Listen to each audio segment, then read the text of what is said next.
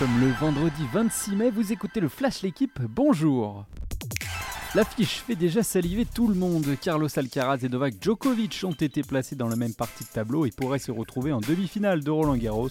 Il faudra toutefois franchir les étapes et arriver jusque-là.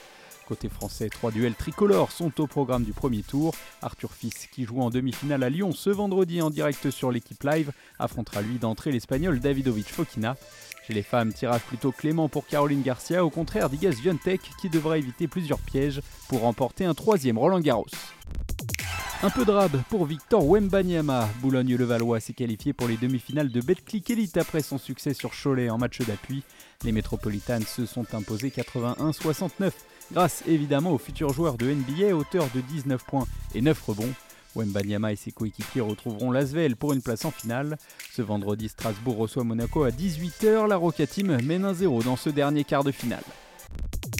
Une deuxième place avec un lot de consolation. Thibaut Pinot a terminé deuxième de la 18e étape du Giro hier. Battu d'un rien par le champion d'Italie Filippo Zana, le futur retraité regrettait d'avoir lancé son sprint un peu trop tôt. Il récupère tout de même le maillot bleu de meilleur grimpeur qu'il va devoir défendre aujourd'hui sur l'étape reine de ce Tour d'Italie avec 5 cols à escalader. Au classement général, Guerin Thomas est toujours en rose avec 29 secondes d'avance sur Primoz Roglic et 39 sur Joao Almeida. La compétition tourne au fiasco pour l'équipe de France U20. Les Bleuets ont concédé une deuxième défaite en deux matchs de Coupe du Monde. Face à la Gambie, les joueurs de Landry Chauvin se sont inclinés de buts 1 hier soir.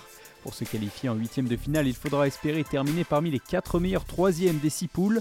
Pour cela, il faudra compter sur des résultats favorables dans les autres matchs et dominer dimanche soir le Honduras avec le plus gros écart possible. Merci d'avoir écouté le Flash l'équipe, bonne journée